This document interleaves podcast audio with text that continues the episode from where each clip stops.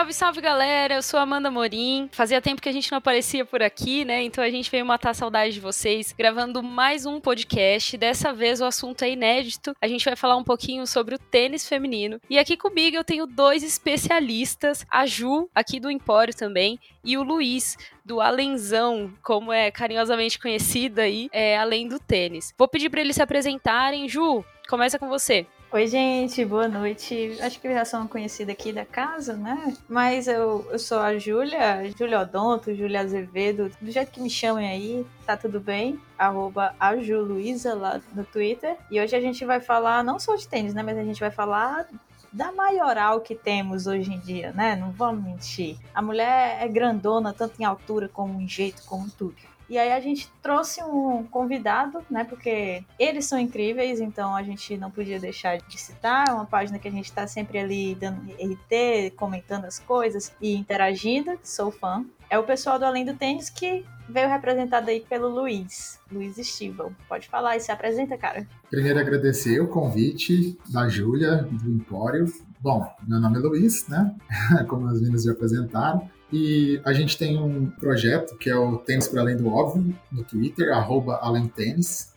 Né? A gente tem o Instagram também, mas ele está um pouco parado. E a gente também tem o Além Guga, né? que é uma página dedicada a contar as histórias da carreira do Guga. Bom, aí vamos falar um pouco da Bia, falar um pouco da história do tênis em geral, da história do tênis feminino, para entender assim, né, onde a gente está hoje, por que, que a gente está aqui, né? Por que, que as coisas estão assim.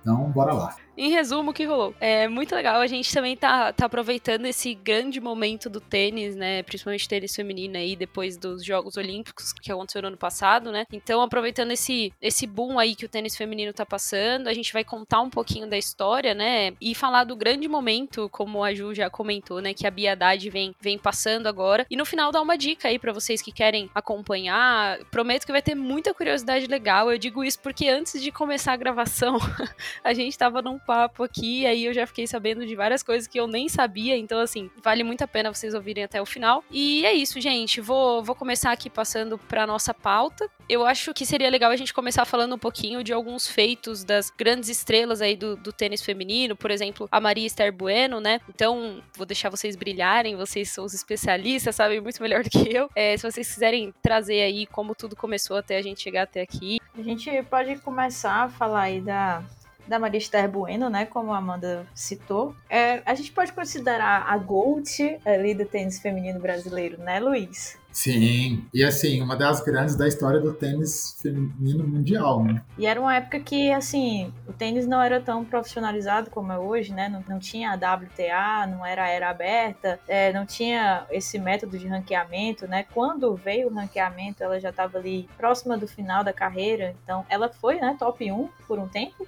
Sim, foi considerada número um três temporadas pelas revistas especializadas da época. E aí ela foi a pioneira, né, brasileira, assim que a gente pode falar, em feitos históricos, tanto que hoje tudo que a Bia faz, a gente diz assim, ah, essa marca só foi alcançada por Marista Buena, né? Então, assim, é, muitas coisas a gente acaba escutando dela hoje, porque a Bia não chegou no ponto Maria Esther Bueno, mas ela tá naquela trilha, né? Maria Esther Bueno caminhou para que Bia pudesse correr. Amamos. e a Marister, assim, a história da Marister, ela é um pouco a história do que são os tenistas brasileiros, né? Porque o tênis no Brasil não é um esporte popular e não há, assim, uma escola de tênis brasileira como há na Argentina, né? Uma federação organizada, com várias academias, etc. Então, a, ela, a, a trajetória dela é a trajetória de 90% dos tenistas profissionais brasileiros, né? ainda que ela tenha tido muito mais sucesso do que todos os outros juntos.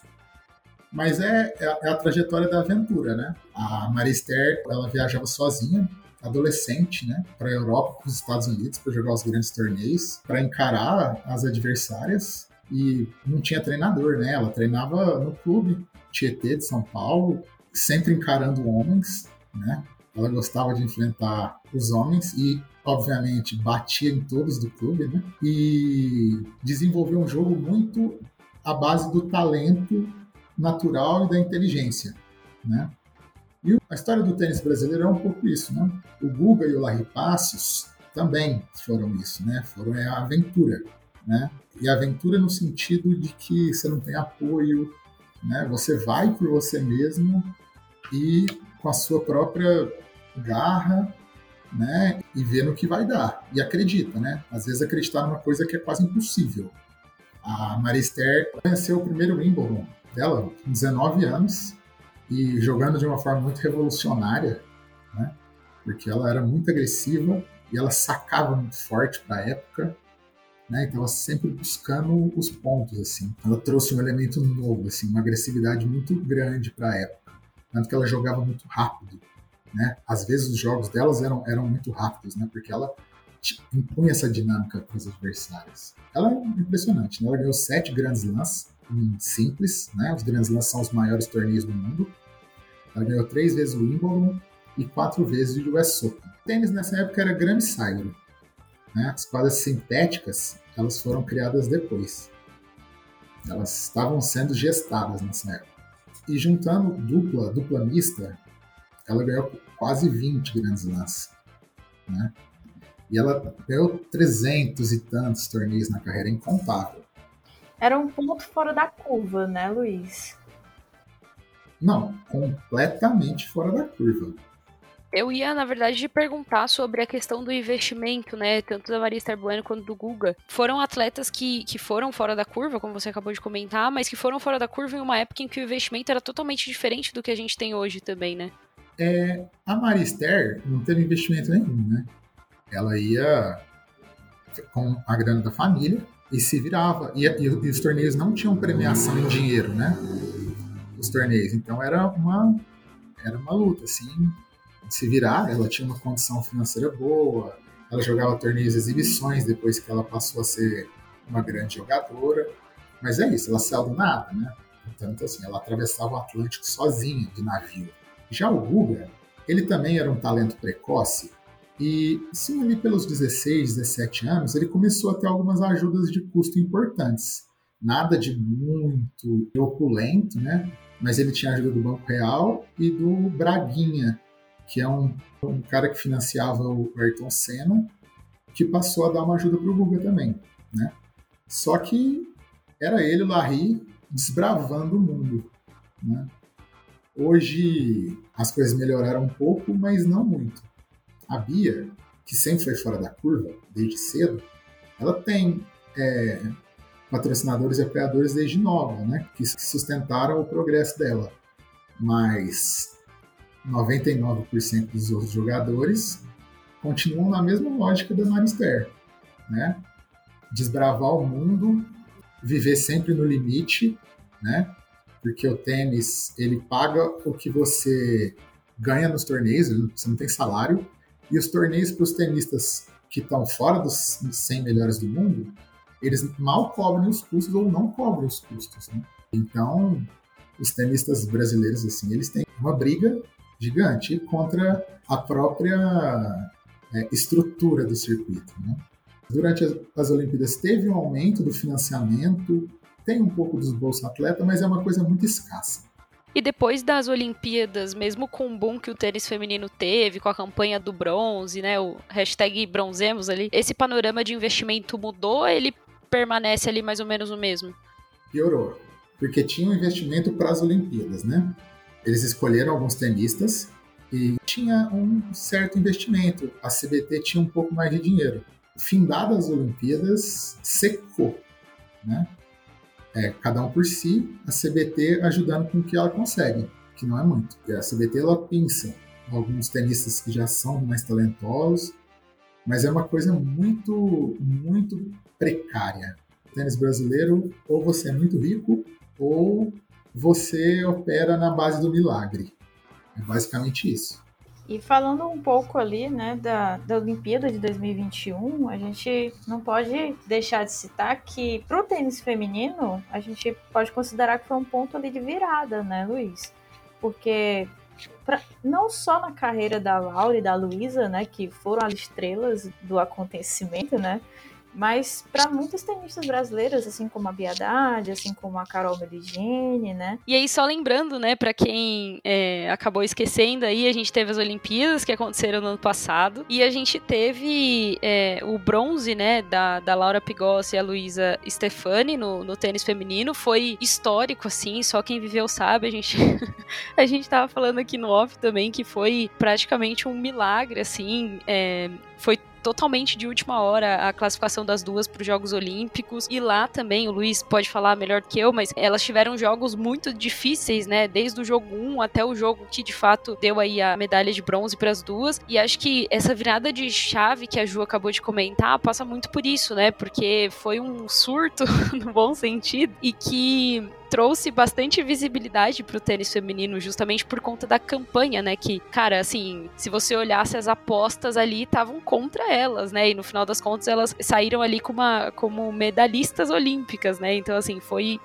histórico para dizer o mínimo. De duas semanas elas foram para não classificadas para medalhistas olímpicas, né? é uma história de conto de fadas, né? O que aconteceu ali. As conquistas do tênis brasileiro são meio assim, né? Muito conto de fadas, né? Roland Garros do Guga. E, a, e o bronze olímpico foi isso. Primeiro que elas foram as últimas a se classificarem. Elas não tinham ranking para se classificar. Aí foi desistindo de última hora um, uma série de duplas e elas foram chamadas. Elas nem sabiam que estavam, inscritas. Né? Um, um diretor da CBT escreveu elas e elas foram pegando susto. Tipo, estamos nas Olimpíadas. Mas, tipo assim, que hora você tem que ir? Não, tem que ir agora. Foi tipo, o que, que você tá fazendo de bom? Nada, vamos ali jogar os Jogos Olímpicos, né? Exatamente. Isso, a Laura tava no Cazaquistão, se não me engano. Ou no Uzbequistão, jogando torneios é, mais de uma, categorias mais inferiores, né? Diferentes do que, ela, dos que ela tá agora. E foi pega de surpresa. E foram. Se elas conquistarem a medalha, tendo sido as últimas a entrar, já seria épico por si só mas a trajetória é um negócio incrível, sim, que não dá para, não tem como a gente narrar de verdade o que aconteceu. Né? É muito boa essa história. Eu acho que é uma das melhores histórias do, da Olimpíada de 2021. Eu tenho quase certeza. Foi inédito. Ninguém esperava nada delas. Elas, tipo, ninguém esperava nada. Elas entregaram tudo. E aí, depois das Olimpíadas, ainda teve aquela explosão ali da Luísa, né, com a, a Gabi Dabrowski nas duplas, que apaixonou todo mundo que estava acompanhando. Mas, infelizmente, né, nem tudo são flores. A Luísa lesionou o LCA. LCA, eu te odeio, né? Vamos fazer um parênteses. O LCA é o maior inimigo do tênis feminino, do, do, do, esporte feminino, do futebol, do tênis, do vôlei. O LCA está presente, né? Não importa. E o rompimento da Luísa foi total, né? Exatamente, e demoram pra caramba pra voltar, né? Ela ainda, ainda tá indo no processo aí pra voltar, né? Diz ela que vai ser por volta de setembro, outubro. Ainda não tem uma data certa, né? Lembrando que a gente tá gravando esse episódio é, 16 de agosto, né?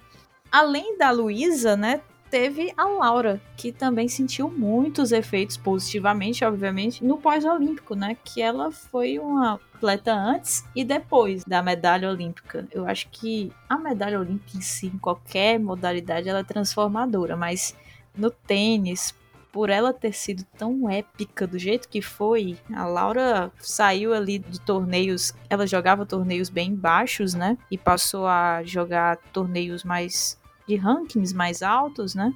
Hoje em dia, né, a Laura tá ali beirando. Talvez no dia que a gente lançar esse podcast ela já esteja no top 100, a gente não sabe. Mas ela tá ali beirando o top 100, né? Ela tá com algumas lesões, mas, mas tem poucos pontos para defender e as pessoas que estão na frente dela têm pontos a perder. Então é uma questão de dias. A gente não sabe se a gente vai ter lançado esse podcast antes dela entrar no top 100.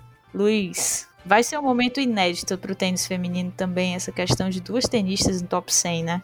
Desde 1990 que não tem. Em 1990, a Niege Dias e a Gisela Miró, elas ficaram uma semana juntas no top 100. Em 83, 84, a Cláudia Monteiro e a Patrícia Medrado também ficaram juntas no top 100, duas jogadoras excepcionais, especialmente a Patrícia Medrado, craque. que ela foi a primeira herdeira da Marister, né? Mas voltando na Laura, né? Tem uma frase no tênis que é uma semana muda tudo. E uma semana pode mudar tudo na carreira de um, de um jogador. O conto de fadas do Guga, em 97, Roland Garros, ele é o conto de fadas da Laura também, as Olimpíadas, né?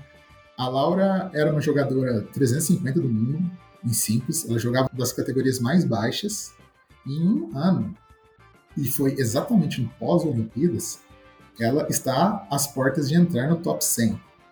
Né? Jogou um Grand Slam, Wimbledon, que é o maior torneio do mundo, né? está entre os quatro e é o mais tradicional. Né? Agora ela vai jogar o qualificatório do US Open, por muito pouco ela não entrou direto. E está às portas de entrar no top 100. É uma coisa incrível. E aí, falando da Bia, que ela tem essa formação, né, muito nova, né? Ela começou a ganhar torneios muito novos, né? A gente até teve uma conversa antes, para quem não sabe, e aí o Luiz estava me contando que a Bia ganhava torneios ali com 13 anos de idade, torneios brasileiros de atletas de 18 anos de idade, né? Então ela era aquela coisa assim, meu Deus, olho nela que vai sair alguma coisa dali, né, Luiz? Ela não ganhava, ela atropelava atropelava, né? Diferente ainda. Curiosamente, nesse torneio específico que ela tinha 13 anos e ganhou 18, que foi em Uberlândia, cidade que morava, ela atropelou todo mundo, exceto uma jogadora na primeira rodada, que foi a Laura Pigossi.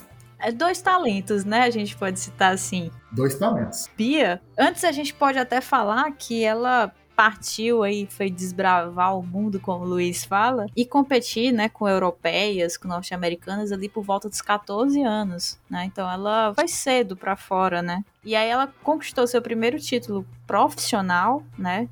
Vale, vale ressaltar o profissional, porque o primeiro título já foi bem cedo, mas como profissional ela conquistou com 15 anos de idade, né? E aí ela só foi subindo, né? Aos 18, ela atingiu a quarta de final do Rio Open, né? Na época que ainda tinha o naipe feminino. Rio Open, traga o naipe feminino de volta, por favor. E algumas lesões, né, retardaram essa chegada dela ao top 100, né? Que aconteceu ali por volta de 2014, 2015, não foi, Luiz? A Bia, com 18 para 19, ela já encostou no top 100, né? Ela já estava ali 100, acho que ela chegou a 640. Ela já encostou ali com 18, 19, com 19, ela já encostou. No primeiro ano que o tenista é oficialmente profissional, é no ano em que ele faz 19, né? Os tenistas eles jogam torneios profissionais antes dos 19, mas eles são considerados juvenis, né? A, a Corey Golf, por exemplo, que é que é 11 do mundo de simples e número 1 do mundo de duplas, ela é uma tenista com idade juvenil ainda. Olha que loucura. Ela tem 18 anos. E no primeiro ano que a Bia, ela já encostou ali no top 100. Só que ali ela já machucou. Né? Já teve a primeira lesão. E aí ela volta e lesão de novo. E aí, em 2017, com 21 anos, ela consegue fazer a primeira temporada completa dela e aí ela chega no top 100, né? Jovem.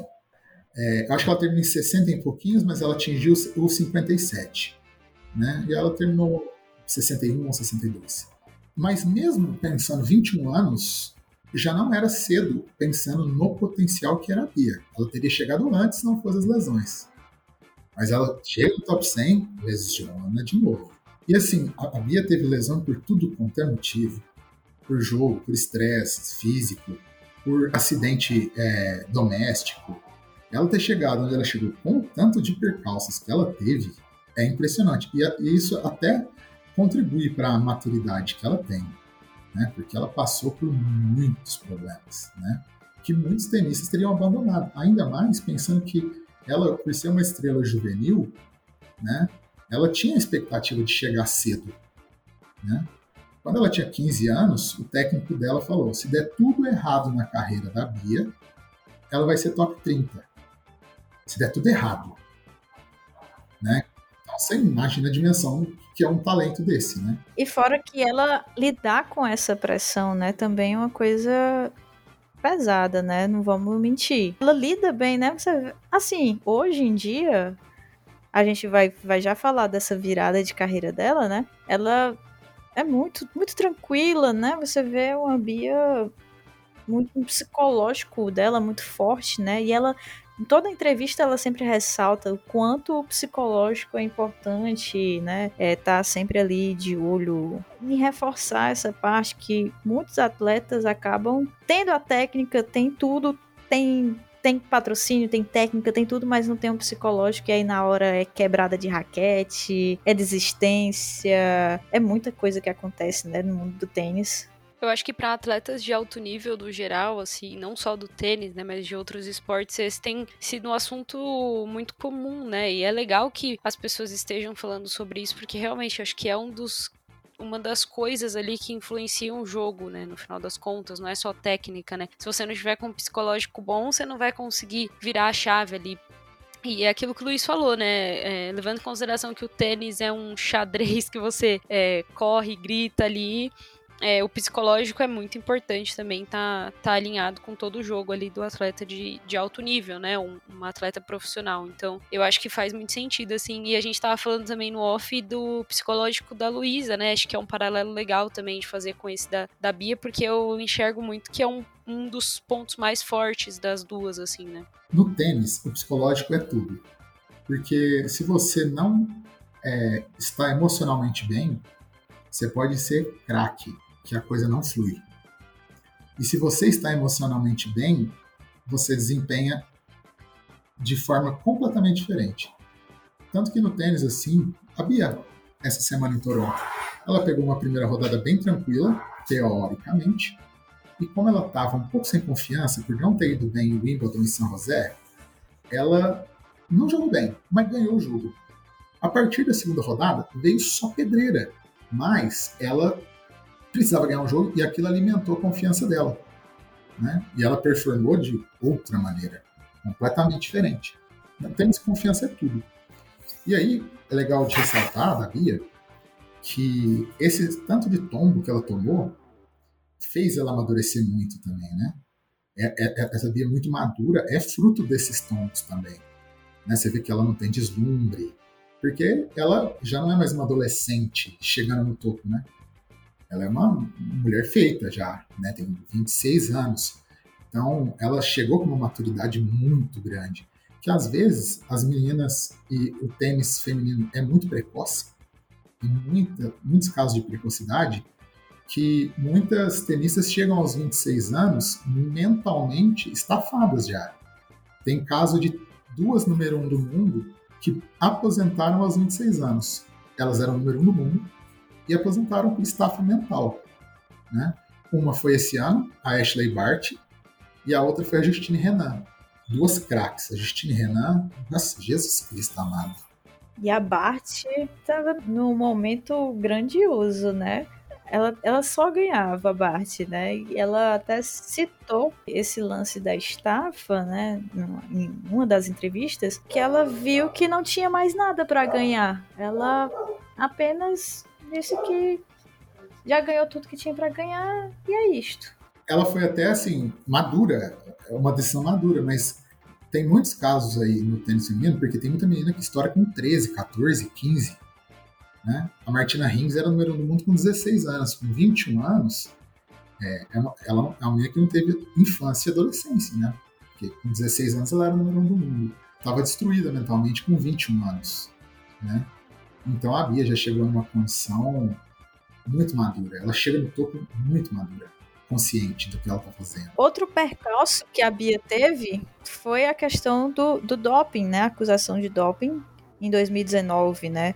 Logo quando ela entra ali no top 100 de novo, depois da lesão, ela é pega no doping, é, felizmente consegue é, provar que não foi intencionalmente, né? Foi por contaminação cruzada, mas mesmo assim teve que cumprir uma pena, né? Que foi é, amenizada. De dois anos para dez meses.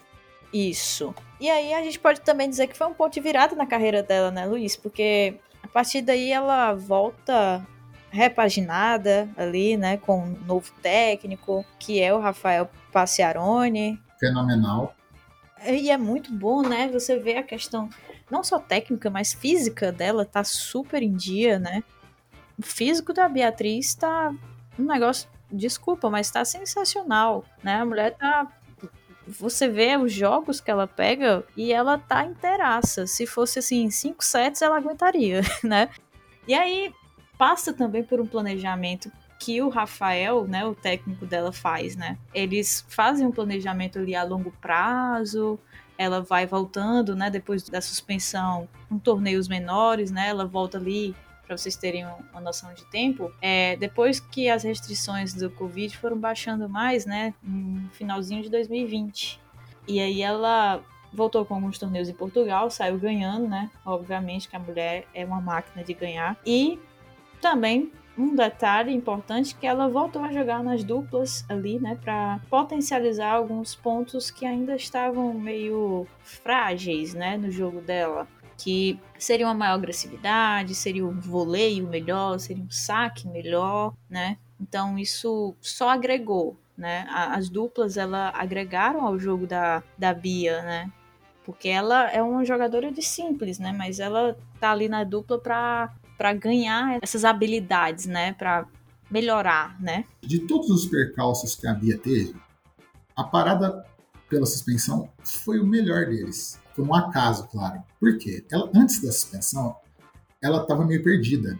Ela estava jogando de uma maneira meio sem é, planejamento tático. Ela estava jogando, ela jogando legal, mas só a base do talento, né? E aí com a suspensão, ela deixa de trabalhar com o técnico que ela trabalhava, que era um pouco abaixo do que, do que ela necessitava, né? E logo que ela volta da suspensão, ela volta sem treinador, se não me engano, ela encontra o Rafael Passiaroni e o Rodrigo Urso, que é o preparador físico, né? Que reformulam o jogo dela assim, é o encontro perfeito, né? Aquele encontro que, assim, a Bia precisava encontrar esses dois caras e os dois caras precisavam encontrar a Bia. Porque casou demais, assim, foi um casamento perfeito. Porque a Bia jogava de maneira muito assim, arriscando demais, sem um plano tático definido. E com o Rafael Passiaroni, ela passou a jogar de uma maneira muito mais consciente. Ela foi moldando o jogo dela. Nas duplas, ela chegou no top 100 no final do ano passado jogando muito conservadora. Só que ela sempre soube sacar e sempre teve potência. Eles se entenderam ali e falaram: vamos para dupla. Para quê? Para a Bia soltar o braço, né? Na linguagem do tênis, começar a arriscar o saque mais forte. Porque na dupla, como não é a prioridade dela, ela tem mais espaço para arriscar. Além de ser um jogo que você precisa correr menos, a bola está mais na sua mão. E a Bia começou a jogar dupla e começou a incorporar esses elementos e levar eles para simples. E aí a gente pode dar uma pulada aqui para 2022, né? Que estamos aqui em 2022. Ela começa o ano ali juntamente da Ana Danilina, né, Cazaquistão, campeã do WTA 500 de Sydney e saiu aí arrasando também, vice-campeã do Australian Open, né, que é o primeiro Grand Slam do ano. Foi muito importante esse começo dela nas duplas, muito desse ano apesar dela não ser duplista, né? Porque ali ela soltou, sabe? Tinha aquela coisa que estava amarrada, que ela sabia fazer, mas estava amarrada, não tinha confiança. E a partir dali, ela soltou e virou uma máquina, né? Começou a sacar 190 por hora, é, começou a acelerar a bola dos dois lados muito firme. Depois do vice-campeonato do Australian Open, né, ela saiu jogando outros torneios, né? Jogou é, o Roland Garros, que infelizmente não foi tão bem, né? Depois começou ali o, com a grama, né? Depois da temporada do Saibro. E na grama ela foi espetacular, né? Desencantou, né? De, eu acho que depois do, do vice-campeonato do Australian Open foi o momento ali auge, foi outro pico, né? Do ano. Que na grama ela ganhou três títulos, né? 3 WTA 250 é, que foi o de Birmingham, no simples, o de Nottingham, também simples, e dupla, né? O de Nottingham, né? Obviamente, ela ganhou o simples e dupla no mesmo dia, né? Foi uma diferença assim de horas. Ela ganhou os dois títulos. E aí, depois do torneio de grama, é outro ponto, outro pico aí do ano foi o que aconteceu semana passada. E, inclusive, a gente estava adiando um pouquinho essa gravação do podcast. A gente estava sempre ali. Então, vai agora? Será que vai agora? Será que não vai? Só que depois do que aconteceu semana passada, impossível não ser agora, não ser hoje. Era para ter sido ontem, antes de ontem, na hora do jogo, porque foi algo assim lindo de se ver, né? Ela estava disputando ali o Masters, né, que é o WTA 1000 de Toronto. E lá ela foi simplesmente vice-campeã, mas como ela foi vice-campeã, foi, foi uma trajetória muito bonita, né? Ela só pegou a primeira rodada ali tranquila, né? Depois foi só pedrada por cima de pedrada. Segunda rodada, ela pegou a tenista da casa, né? Que era cabeça de chave, a Leila Fernandes. Eu não sei se eu falei o nome dela certo. Ela tirou ali a favorita da casa, né?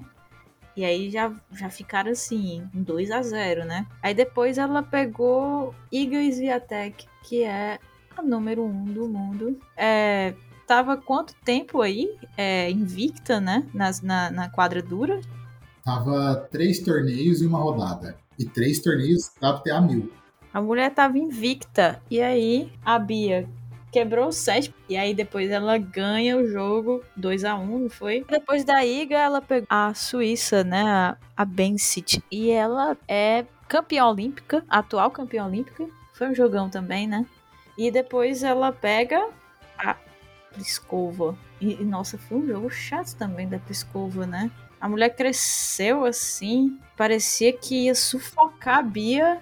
Sufocou, né, por momentos. Pliskova ela bate na bola como se não houvesse amanhã. Então, quando começa a entrar contra uma jogadora dessa, e a, e a Pescova é ex-número um do mundo, você simplesmente não joga, só ela joga. Né? Porque o ponto acaba ou no saque ou na primeira e na segunda bola. Né? E foi sufocante também. Foi o jogo que eu achei que, ela, que a Bia ia perder. Não pela Bia. A Bia não jogou mal em momento nenhum. É que a Pliskova começou a acertar tudo. Tudo. Tudo. E a Bia buscou o segundo set na força mental. Aguentou tomar pancada até o 5 a 2 A Pliskova deu um, uma brecha. Foi sensacional. E aí depois veio a Halep, né, na final. Nossa senhora, foi difícil. Mas foi um jogo interessante, eu gostei de ver uma coisinha, né? É, a Bia levou seis games seguidos da Halep. Ela tinha aberto 3 a 0 né? Tinha feito uma quebra, mas aí a Halep veio naquele ritmo incessante e, e fechou o jogo 6-3, né? O set. E aí no outro set foi o contrário. A Bia veio no ritmo incessante e fechou em 6-2. Ela soube se aproveitar bem dos erros ali da Halep. Mas infelizmente, né, o terceiro set a Halep voltou com tudo e, e fechou em 6-3. Mas você vê a questão do, do mental da Bia tá muito bom, né? Que ela veio de um set que ela perdeu seis games seguidos. Eu achei que ela ia assim, pronto, acabou ali e ela voltou muito bem pro outro set. E aí, com o vice-campeonato, ela saltou ali, ela tava na 25 do mundo, ela saltou para 16. Tem chances ainda de subir mais, né, Luiz? Tem, vai subir mais naturalmente, porque, por exemplo, a Raducano e a Leila Fernandes vão despencar no ranking depois do US Open, porque dificilmente elas vão defender o título e o vice-campeonato, né? Então, por exemplo, já sobe duas de meio que ela passa natural. E a Bia é a décima melhor jogadora do ano. Então, assim, ela, ela tá ali, mas ela vai subir, ela não vai parar ali. Lembrando que a gente tá gravando esse, esse episódio no dia 16 de agosto, tá? Talvez no dia que for lançada ela já esteja em outra posição. Nas duplas, ela está ocupando a 23 colocação, né? Também foi fenomenal a subida dela. Mas é. Acho que o que a gente tinha para falar da Bia foi isso, sabe? Ela é como o Luiz estava falando, tem margem para crescer. É uma jogadora que tá num, num, físico muito bom, psicológico muito bom. Tá muito bem, né? E é, acho que a WTA até postou um, um vídeo, uma foto dela é, desses últimos dias, dizendo que é The Proud of Brazil, né? É o orgulho do Brasil. Que atualmente eu acho que não tem ninguém fazendo como ela, né? Acho que nos esportes tradicionais, né? É, mais antigos, assim, que são mais massivos, acho que não tem ninguém, exceto futebol, tanto masculino quanto feminino, que tá performando tanto quanto ela, né? No basquete, no tênis masculino, não tem ninguém. Bia é a esportista do momento no Brasil, né? E eu queria fazer um comentário bem breve do porquê ela perdeu para Halep. É, porque foi um torneio muito extenuante, muito extenuante, porque não é normal pegar esse tanto de casca grossa no mesmo torneio, não é. Mesmo nesses torneios muito fortes. Então, ela tinha quatro horas a mais de quadra do que a Halep e também era a primeira final dela de torneios graúdos mesmo, um estádio grande, né, com o mundo inteiro olhando. Porque ali na grama eram torneios da WTA Tour, da primeira linha já. É o primeiro passo da WTA Tour. Esse não. Esse, torneio, esse Toronto era um grande torneio onde estão todas as jogadoras. Todas. Né? Não é um torneio que as grandes jogadoras podem optar por jogar. Quem tem ranking para entrar tem que entrar obrigatoriamente. Né? Tanto que assim, tava a número 1, a número 2, a número 3, a número 4, a número 5, todo mundo estava no torneio. E por ser o primeiro estádio cheio, ela sentiu um pouco essa pressão. Né? Ela mesma falou isso, que ela não soube lidar no terceiro set com essa pressão, o que é uma coisa absolutamente natural, porque era a primeira vez que ela enfrentava esse desafio. E o que eu acho legal é ela ter a maturidade de falar isso. Né? Falar, ó, eu não consegui lidar emocionalmente com o jogo. Porque na bola, ela ganharia da Halep. É, se fosse a quarta final de WTA 1000, ela ganharia da Halep. Né? Porque hoje ela está jogando num nível que é o nível dessas tenistas, se não for mais. Hoje, por exemplo, eu não vi o jogo. A gente não viu o placar aqui, mas a gente não assistiu o jogo, né? Contra a, a Ostapenko. Ostapenko é uma jogadora muito difícil de jogar também. Mas essa derrota provavelmente também é porque ela teve uma semana muito exaustiva. Assim, você ter que enfileirar, igual ela enfileirou esse tanto de jogo difícil. Aí você encara uma final contra a Halep ainda. Aí dois dias depois você tem que estar tá no outro torneio, né? É, assim, muita paulada, pedrada, né? Só que é aprendizado. A Bia vai começar a acostumar a lidar com isso. A Bia não é a tenista que chuta na porta. Ela vai entrando ali, ó.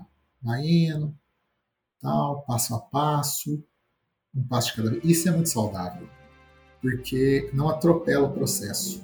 Então, ela vai sempre dando um passo a mais. Teve nada que ela fez esse ano que você falou assim, oh, que inesperado. Porque, assim, antes dela ganhar os WTA 250, na grama, ela ganhou um WTA 125 no Saibro e foi vice de outro. Antes dos WTA 125, ela estava ganhando CTF W60. Então, assim, ela vai progredindo, né, passo a passo. Então, por exemplo, essa final que ela fez em Toronto, foi inesperada? Mais ou menos. Para mim não foi, por quê? Ela já estava ali batendo na porta, né? Então, assim, se ela chegar numa semifinal de, do US Open, também para mim não vai ser surpresa. Ela vai dando passo a passo. Ela não é a Teresa que chega chutando a porta, mas ela vai ali, ó. Ela vai entrando, vai entrando. Quando você vê, ela vai estar em 5 do mundo. E com, confiança, porque você sabe que ela tá ali e vai ficar. E perdendo a primeira rodada depois de fazer um torneio extenuante é a coisa mais normal do mundo. A gente acostumou com Serena Williams, Federer, Djokovic e Nadal que fazem coisas que são de outro planeta. Isso aí, perder hoje na primeira rodada, foi a coisa mais normal do mundo, e nem é ruim, porque ela vai chegar inteira a sua. Eu queria até aproveitar isso que vocês estão falando aí dos próximos torneios dela, para a gente deixar aqui para os nossos ouvintes, né, umas dicas de como acompanhar, onde acompanhar, onde que vai é, passar, onde geralmente esses jogos são transmitidos, né, que eu acho que é legal também a gente deixar isso aberto para o pessoal que está chegando agora, que não conseguiu acompanhar, por exemplo, a campanha do bronze ali nos Jogos Olímpicos, não conseguiu acompanhar essa super campanha que a Bia tem feito nesse ano, enfim, onde que eles podem encontrar jogos de tênis feminino principalmente e como eles podem acompanhar a modalidade aí? A gente tá sempre ali divulgando, né, tanto o Empório como o Alenzão. Mas é, o tênis feminino, né? O tênis, na verdade, ele passa nos canais ESPN, né? Do grupo Disney. Aí depende do, do dia. Às vezes é ESPN 2, às vezes é ESPN normal, ESPN 3. É, e também estão todos na plataforma do Star Plus, né? Que é do grupo Disney. Então, geralmente esses torneios maiores, né, também todos estão inscritos nessas plataformas aí que eu citei. Os grandes slams, né, que tem uma exceção, né, que além de passar no ESPN, passa no Sport TV. Aí, primeiro, seguir o Impor e o Tênis para Além do Óbvio, arroba Além Tênis, que lá a gente divulga os jogos dos brasileiros, divulga outros jogos. E para quem não tem Star Plus e ESPN, a gente divulga uns linkão alternativo também, que passam os jogos no free. É o que a Julia falou. No Star Plus, né? Todo dia tem tênis masculino e feminino. Todo dia. No Star Plus é legal que o tênis feminino cobre todos os torneios. E no tênis masculino cobre quase todos os torneios. Então, para quem está interessado em tênis, é, olha, jogo para ver não falta. Amanda, faça a pergunta que você estava querendo fazer. Assim, eu tenho vários sonhos na minha vida. Um deles, e aí, Luiz, você, você pode me dizer a sua expectativa para esse meu sonho se realizar, mas um deles é que Luísa e Bia joguem juntas novamente. Notas. Tudo para mim. vai rolar. A Luísa não, não divulga muito isso, né? É, mas ela fala que já fechou com uma parceira. Eu acho que ela vai ter uma parceira fixa, que não é a Bia, uma parceira que é especializada em dupla. Mas ela e a Bia vão jogar ocasionalmente e, de forma frequente, sabe? Uns três, quatro torneios por ano juntas. E no começo, eu acredito elas vão jogar muito juntas, porque eu acho que ela vai, a Bia vai dar uma força para ela voltar. Porque a Luísa não vai ter parceira, porque as, as duplistas já estão tudo fechadas, né? As duplas fechadas. Como ela vai entrar no final do ano, eu tenho quase certeza que vai voltar Luísa e Bia. E assim, é uma dupla, uma dupla fodida. Elas já ganharam um torneio juntas, detalhe. Um, são muito amigas, isso ajuda demais. Dois, já jogaram juntas e são entrosadas. E três, o jogo das duas encaixa. Perfeito. Bia Laura é a dupla das Olimpíadas. Pode ter certeza absoluta. Uma dupla Luiz e Bia é uma dupla que entra nas Olimpíadas como candidata a ouro. Porque assim, o jogo delas casa muito. Porque a Luísa, ela domina a rede. Ela abaixa ali na rede de uma forma sufocante, né? Porque parece que ela tem quatro braços e mede dois metros e meio de altura. Ela salta, ela cruza a rede para golear e tal. Só que um jogador desse estilo, ele precisa de alguém no fundo segurando o tranco, para ela ficar à vontade para fechar os pontos, para finalizar. Porque a Luísa é a jogadora que, assim, ó, na primeira oportunidade ela tem que estar na rede, né? Então, ela precisa jogar com uma jogadora que segura a onda para ela no fundo. A Dabrowski, que é muito inferior à Bia, muito melhoraria muito. Jogadora mediana, boa de duplas, mas uma jogadora ok. Jogadora nota 7. Já segurou, já segurou o tranco com a Luísa. Né? Ela não é espetacular. Ela estava espetacular porque ela estava jogando com a Luísa. Com a Bia, hum, Jesus Cristo amado. Assim, pode não dar certo, mas a, a tendência é ser uma dupla formidável, porque é a Bia espancando a bola do fundo, isso sabe subir na rede, e a Luísa confortável na rede, né? Que aí ela pode fazer o que ela quiser na rede, né? O que ela quiser, porque ela sabe que no fundo ela tem a Bia. E assim, ainda a Bia saca um absurdo. E saca melhor na dupla. E a Luísa nunca jogou com uma sacadora igual a Bia. Então, assim, a Bia vai enfiar a mão no saque, a Luísa tá ali só pra, sabe assim, o, o centroavante do futebol, que ele faz uns gols meio sozinho, mas quando tem um meia para meter a bola para ele, ele faz cinco gols por jogo. A Luísa, a Bia tende a ser isso, assim, uma dupla desse jeito. É, a Luísa vai deitar e rolar, vai sobrar. E, para fechar, eu espero muito que a Luísa volte com uma parceira top de duplas. Top mesmo, assim, sabe? No mínimo do nível da Dabrowski. Mas assim, uma Zang podia encaixar ali, porque, nossa, a Luísa carregou piano demais da conta já. Nossa, Jesus amado. Ela carregou piano, tá na hora de dar uma aliviada para ela, né? De ter uma parceira à altura dela. Eu acho que a Dabrowski é quase à altura. Mas se ela jogar com uma parceira à altura, sabe, Zang, Mertens, não tem para ninguém. E aí eu acho que, nossa, a Luísa dói falar, porque ela ia ser no verão do mundo já se ela tivesse continuado jogando. Mas, a lesão, né? A lesão é o mal do tênis brasileiro. Lesão pega todo mundo. Pegou a Marister, pegou o Guga, pegou a Bia, pegou a Luísa. é no tênis brasileiro é uma maldição completa. Então acho que é bom assim ter expectativa, mas ter calma. Acho que ela vai demorar a engrenar. Mas quando engrenar, vai ser ali nas Olimpíadas, junto com a Bia, trazendo ouro pro Brasil. É uma dupla potencialmente para ouro mesmo. Eu também acho. Estaremos na torcida, estaremos cobrindo tudo por aqui.